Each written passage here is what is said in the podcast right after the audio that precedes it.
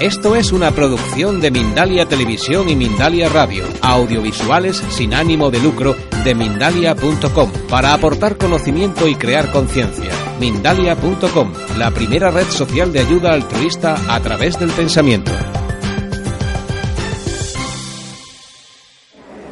Siempre es un placer que nos podamos reunir y entre todos que podamos indagar en sendas, caminos, mapas espirituales, brújulas que nos conduzcan a la meta de sentirnos mejor para beneficio de uno mismo, pero no egoístamente, sino que eso también repercute en el beneficio de los demás.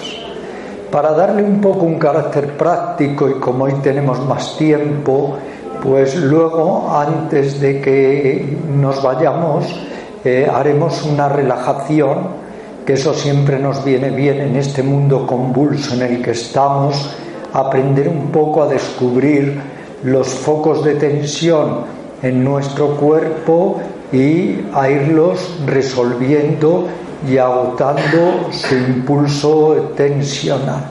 Como decía Paulino, luego los que queráis os firmaré los libros que queráis el año pasado eh, algunas personas se quedaron muy frustradas porque trajimos pocos ejemplares de este gran yogi que es Babaji Sivananda y se agotó el libro que es El misterio del planeta que es un verdadero canto al amor, un verdadero canto, una oda a la apertura del corazón.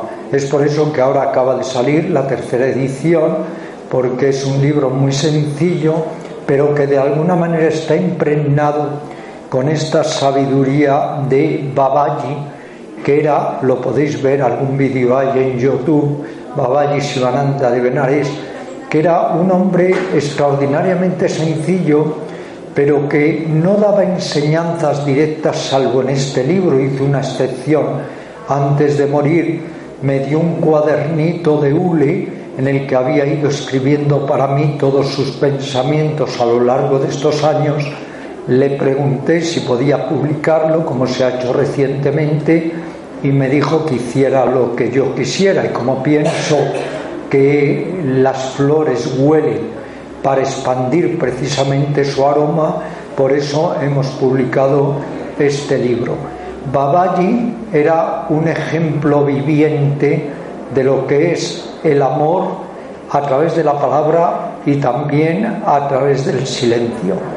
Aquí hay algunos alumnos del centro yoga que os agradezco vuestra asistencia y podéis ver en el centro yoga, ya lo habréis visto, que hay muchas paredes donde cuelga precisamente el retrato de Babaji que solo ya con verle llama la atención por sus ojos ambarinos y por la energía que despide. Fue muy curiosa mi trayectoria, mi itinerario, mi singladura hasta llegar a Babaji. Y hablo de él precisamente porque como hablamos de la sabiduría, vamos a hablar de la mente y del corazón. Babaji era pura sabiduría del corazón. Y entonces es interesante saber cómo yo le descubrí, cómo él me descubrió lo que me aportó, porque al hablar del corazón, pues lógicamente voy a hablar un poco de lo que aportaba a la gente que le visitaba, que también Paulino estuvo allí, allí con él. Él estaba en las escalinatas que dan a las aguas del Ganges en Benares había sido anteriormente un sadhu, una anacoreta errante por muchos sitios de la India, pero ya a edad un poco más avanzada se instaló definitivamente en Benares. Yo había visitado Benares un gran número de veces y la verdad que aun siendo una ciudad realmente apasionante, medieval, donde uno puede encontrarse con lo mejor y lo peor de la India, aun siendo así, yo había ya tomado la muy firme determinación de no volver a visitar Benares. Pero he aquí que comenzaron a surgir inesperadamente, sorpresivamente, misteriosamente, aquello que Nietzsche llamaba las coincidencias cargadas de sentido o esas casualidades que luego en realidad poco a poco vamos descubriendo en nuestra vida que son causalidades o que como decía el gran psiquiatra Jung son sincronicidades. Y luego me detendré un poco en estas sincronicidades porque no es casual que hoy mismo todos hayamos llegado aquí algo ha tenido que llevarnos para llegar aquí. En uno la lectura de un libro en otro un anuncio eh, con este foro, en otro un amigo que le habrá dicho voy a la conferencia de Ramiro, casualidades que se van concatenando en nuestra vida y que cuando uno mira hacia detrás es cuando uno se da cuenta de estas coincidencias cargadas de sentido que para bien, pero a veces para mal también, si no estamos vigilantes, pueden cambiar el rumbo y el curso de nuestras vidas. Pues he aquí que redito un libro mío de los más emblemáticos y queridos que es el yogi. El yogi es la vida de un yogi desde que nace precisamente en Benares hasta que muere y que va conociendo infinidad de personajes para que puedan conducirle a la más alta sabiduría y al encuentro con la última realidad. Al yo reeditar este libro, de motu propio, el editor buscó en bancos de pruebas en Internet y entonces vio el rostro llamativo de un yogi que nadie sabía quién era, porque estamos hablando de hace 15 o 16 años. Pero era tan atractivo ese rostro, era tan comunicativo, eran tan impresionantes sus ojos ambarinos que decidió ponerlo en la portada de la reedición de mi libro Yogi. Y entonces ahí quedó la cosa. Apareció el libro y a los dos meses recibo una carta de una señorita llamada Margarita, donde me dice que ella iba por la India y que de repente ve un yogi o un sadhu que es justo el que está en la portada del libro. Y entonces se lo enseña mi libro y entonces Baba Sivananda se queda asombrado y dice, ¿qué hago yo aquí? ¿Qué hago en la portada de este libro? ¿Y quién es Ramiro Calle? Que no sé quién es. Y entonces esta turista a la India le deja el libro y me escribe, estimado señor Calle, le escribo para decirle que iba con su libro caminando por Benares y aquí que vi un modesto yogi que se quedó realmente pasmado cuando comprobó que estaba en la portada de un libro. Y dos meses después me escribe otra señorita que se llama Mercedes y me dice que iba caminando de nuevo por Benares y que de repente un sadhu, un penitente, un yogi le saca un libro y le dice, ¿quién es Ramiro Calle? Y ella dice, es un escritor español. Y entonces esta señorita me escribe, Mercedes, y me dice, le escribo encomendada por una misión que tengo que cumplir. Y es que me encontré con un yogi que sacó su libro y me preguntó quién era usted y me ha dicho que quiere conocerle, que si alguna vez viene por Benares, se conocerá. Como yo había tantas veces ido a Benares como os comunicaba y os confidenciaba, pues no tenía la menor intención de volver a Benares, aunque ya se habían dado estas dos sincronicidades o coincidencias. Pero he aquí que un día visiono en el vídeo Una película que me había impactado mucho cuando era mucho más joven, que os la recomiendo buscarla en YouTube, en algún lado estará, que es una película impresionante de imagen y de sonido, no hay palabra. Y es un documental que se llama Baraka, que seguro que algunos de vosotros ya habréis visionado y que es verdaderamente sumamente inspirador, reconfortante y revelador para el alma de todo buscador. Y estoy visionando Baraka y de repente allí aparece un yogi que se llama Baba Sivananda en Benares. Tercera coincidencia, tercera sincronicidad. Pero me resisto obviamente a ir a visitarle a Benares. Y a partir de ahí, para hacer la historia no muy larga, me empiezan a escribir voluntarios que venían de estar con la Madre Teresa de Calcuta, que pasaban por Benarés, coincidían con Baba Sivananda y me escribían para contarme, hemos visto a Baba Sivananda, dice que quizá algún día os conoceréis.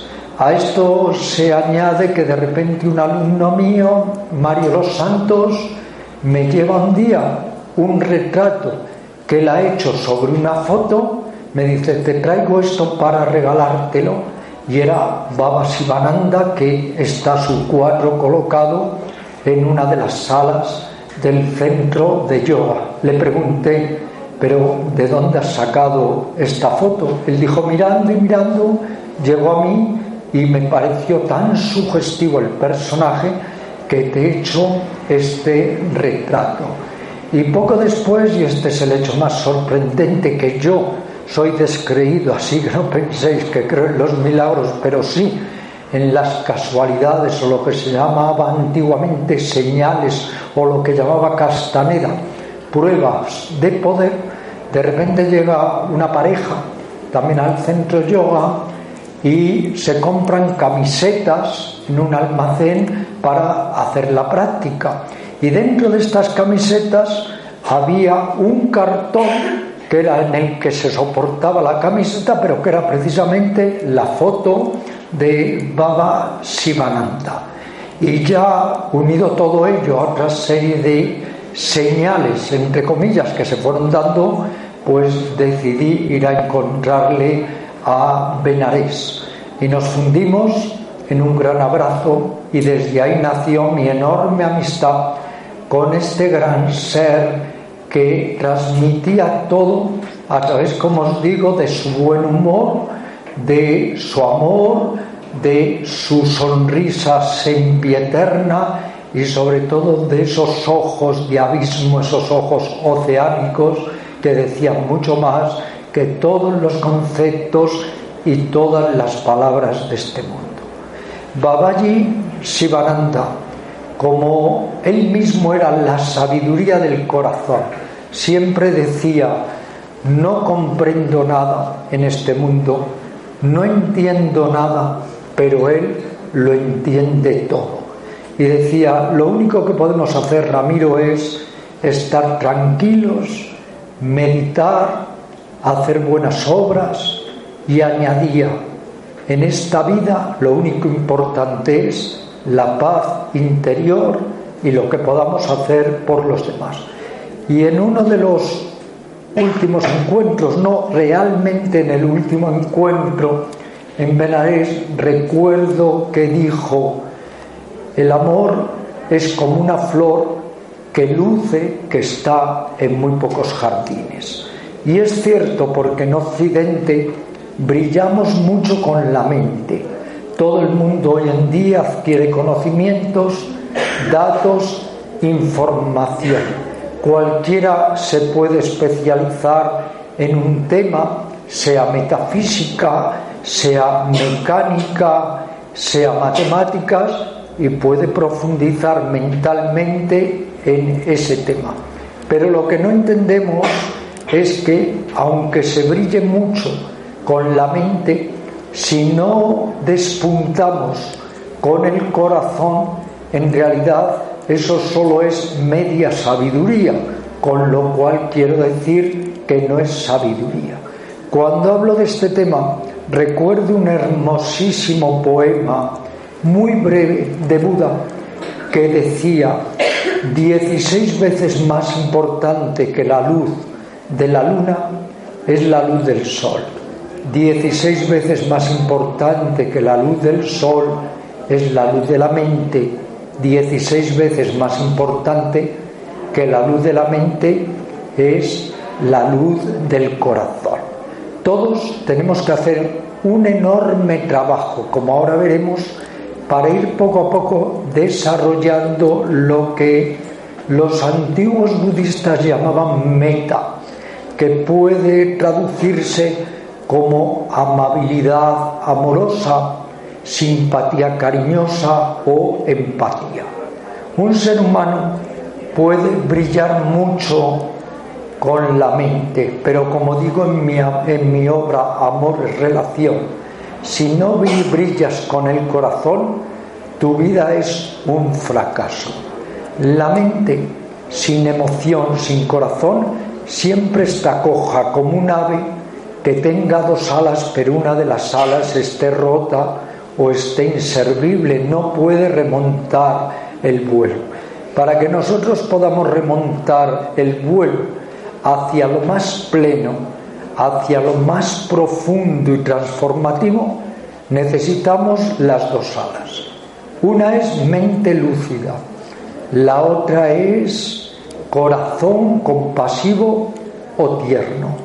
De hecho, hay muchas personas hoy en día que están haciendo grandes trabajos a través de la mente, pero que su corazón cada día se está cerrando más. Y recuerdo que en los años que estuve tratando a Vicente Ferrer, en una ocasión, lo tengo publicado en mis libros, él me dijo, lo único que le pido a Dios es tener un corazón de sangre y carne y no un corazón de madera, un corazón de acero.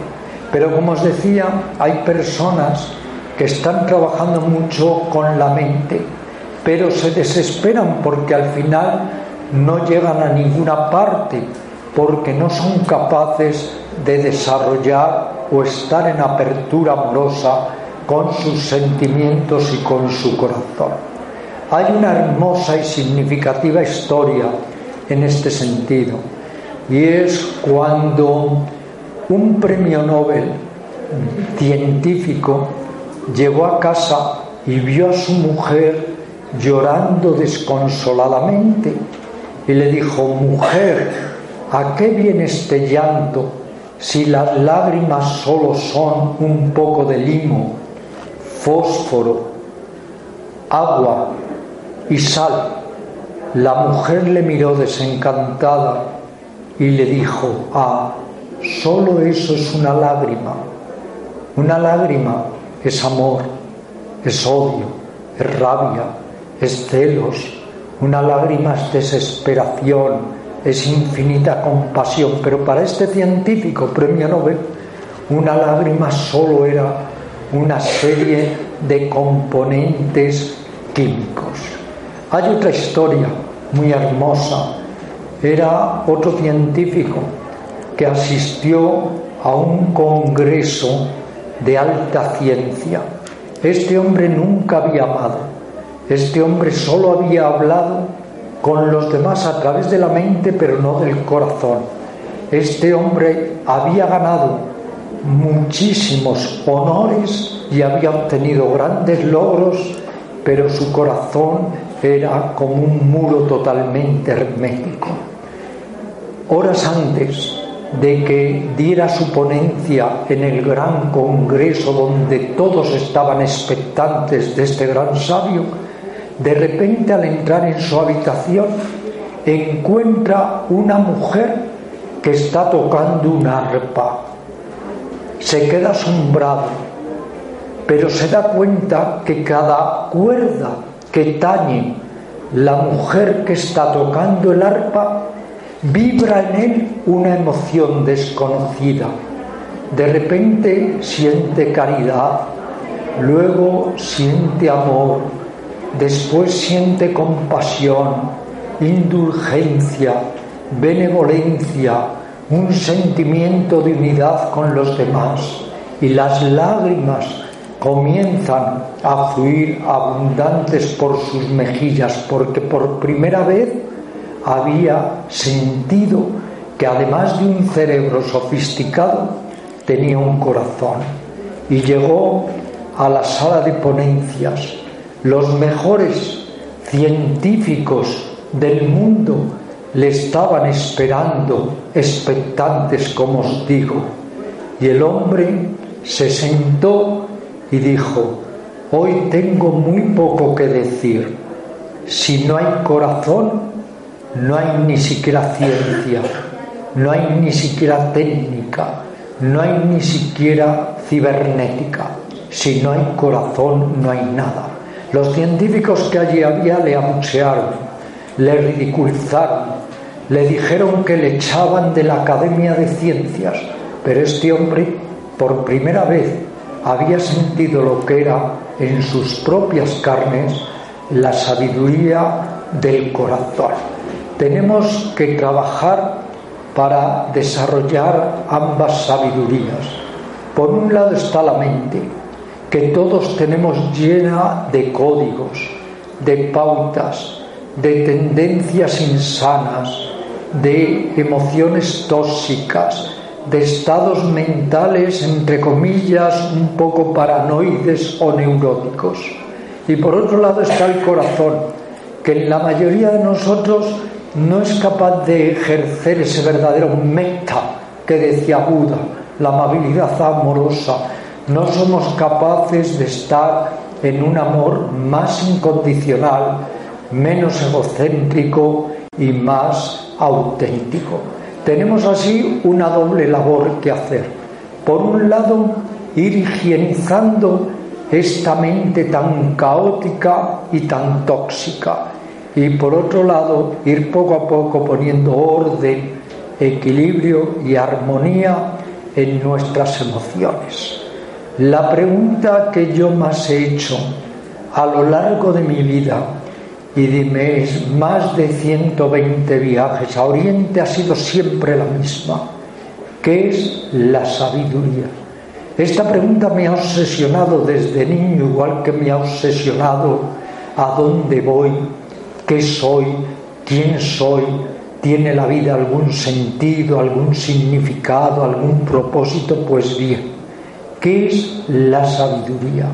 Y fijaros la contestación que he recibido de muchos grandes yogis, de eremitas, de anacoretas, de monjes tibetanos o monjes budistas teravadines.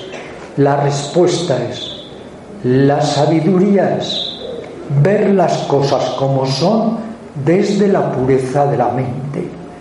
No es solo ver las cosas como son, es que para verlas tiene que ser desde la pureza de la mente. O sea, que tenemos que ir liberando nuestra mente de corrupciones, de oscurecimientos, de estados mentales paranoides y de tantas discapacidades como hay en la mente humana.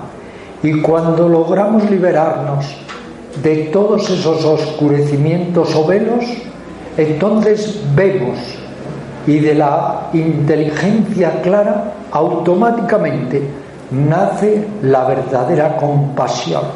La sabiduría de la mente nos llevará a la sabiduría de la compasión. La sabiduría del corazón también por sí misma va liberando la mente de todo tipo de tendencias insanas, destructivas o autodestructivas y nos permite ver las cosas como son. Y claro que algunos de vosotros podríais ahora adelantaros al coloquio que luego tendremos y preguntar, ¿y cómo son las cosas? ¿Qué es ver las cosas como son? Ver las cosas como son es ver la dinámica misma de la vida que se nos escapa. Todos creemos que somos inmortales con este cuerpo el milagro es creer que siempre los demás son los que se mueren y entonces, como somos eternos, nos permitimos toda clase de mezquindades, de enrabietamientos, de maltrato a los demás, incluidos los animales y un largo etcétera. Cuando uno cree que va a vivir siempre, uno piensa, aunque sea inconsciente, ya tendré tiempo de reparar, ya tendré tiempo de mejorar, ya tendré tiempo de purificar mi mente y mis emociones. Como no vemos las cosas como son, que todo es transitorio, que todo es fugaz, que nada dura, que todo es provisional, nos permitimos toda clase de autoengaños, de evasivas, de tendencias destructivas y autodestructivas. Pero cuando ves las cosas como son, ves que todo es como una rueda, la rueda que gira, que dicen los tibetanos, donde todo constantemente se está moviendo, donde en realidad la única realidad es que todo es inestable y transitorio. Y cuando uno ve de primera mano esa inestabilidad, esa impermanencia, esa transitoriedad, recibimos un golpe, una conmoción tan grande que toda nuestra psicología cambia y entonces sí que realmente brota la compasión, porque al ver esa totalidad nos damos cuenta de que en este solo momento, en este mismo momento, hay tantas criaturas humanas y animales llorando que solo con su llanto cubren todos los océanos del mundo. Todos somos seres en evolución, somos seres en autodesarrollo. Todos estamos en una bisagra entre lo que es el reino animal y el verdadero reino humano. Solo si nos lo proponemos podemos, en lugar de estar siempre subiendo y bajando por la misma orilla, dar el salto y pasar de la orilla de la oscuridad a la orilla de la luz, de la orilla de la servidumbre a la orilla de la libertad. Afortunadamente tenemos una herencia. Esa herencia la hemos recibido de lo que pensamos o deducimos que han sido las mentes más desarrolladas y más compasivas. Da igual si no existieron, Incluso uno podría decir, existiría Jesús, existió Buda, existió Lao Tse y Pitágoras, y así sucesivamente. Pero da igual si existieron o no con forma humana, porque es más que su forma humana, son arquetipos de lo que representa la sabiduría perenne que nos lleva hacia la libertad interior. Y hemos recibido de ellos una extraordinaria herencia espiritual, un legado incomparable, herramientas de todo tipo para que podamos hacer este trabajo para desarrollar la sabiduría de la mente y la sabiduría del corazón. ¿Os imagináis por un momento para que todos estos conocimientos, todo este legado haya llegado a nosotros la de gente previa, la de gente anterior que ha tenido que trabajar por ello. Nos imaginamos por un momento la de yogis, la de meditadores, la de buscadores de lo eterno, que desde hace diez mil o quince mil años han tenido que sacrificar su vida y sacrificar tantas cosas para trabajar en su autorrealización y luego brindarnos esta herencia espiritual. Ninguno de nosotros lo pensamos. Y como os decía, y esto también son sincronicidades, si hoy hemos llegado aquí es porque uno hace diez años entró en una librería y encontró un libro de Ramakrishna o de Vivekananda otro entró y encontró un libro de Krishnamurti o de Sankaracharya. tuvo que darse esa coincidencia para que hoy estemos aquí.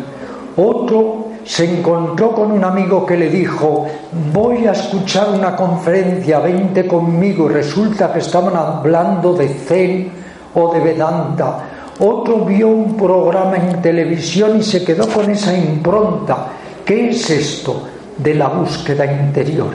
Pero para que en nuestras vidas se hayan dado esas favorables circunstancias, lo que dirían los hindúes, ese karma, tenéis que daros cuenta con profundo agradecimiento de cuánto debemos a todos aquellos que dejaron para nosotros esa herencia, como os decía, muchas veces sacrificando su vida, teniendo que salirse de la sociedad profana, teniendo que encontrar la sabiduría, sea en el desierto, en un bosque, en una cueva de los Andes o de los Himalayas. Y sin embargo estamos despilfarrando y dilapidando y malgastando esa gran herencia. Somos tan ciegos que ni todos los libros, ni todos los maestros, ni todos los reformadores espirituales nos sirven para nada, porque seguimos enganchados en la cárcel, en la jaula de nuestra mente y seguimos con el corazón cerrado. Antes de acabar y que hagamos la relajación y luego todas las preguntas que queráis, os quiero referir otra historia muy muy conocida entre el cúmulo de historias espirituales que los maestros van trasladando a los discípulos. Es aquella mujer que estaba dando vueltas desesperadamente alrededor de un farol. Y pasa por allí un hombre y le dice, buena mujer, ¿en qué te afanas? ¿Por qué estás tan preocupada? Y la mujer llorando le dice, es que he perdido una aguja que quiero encontrar en mi casa, pero como allí no hay luz, me he venido a buscarla alrededor de este farol. Es imposible hallar lo que hay dentro de nosotros en nuestra casa, fuera de nosotros, como trataba de hacer esta necia o ignorante mujer. Para realmente apreciar la gran herencia que hemos recibido, del gran legado místico espiritual por el que tantos seres humanos han dado su vida, tenemos que ponerlo en práctica, tenemos que utilizar todas esas herramientas para ir por un lado reorganizando nuestra mente e ir por otro lado reorganizando nuestro corazón. Se dice que cuando ya Buda estaba casi extinto a los 80 años de vida, alguien todavía se atrevió a preguntarle, bienaventurado, dinos unas palabras más, ¿qué sería lo definitivo? Dínoslo antes de partir. Y Buda dijo, lo definitivo, queridos míos, es una mente clara y un corazón tierno. Muchas gracias. Gracias. Muchas gracias.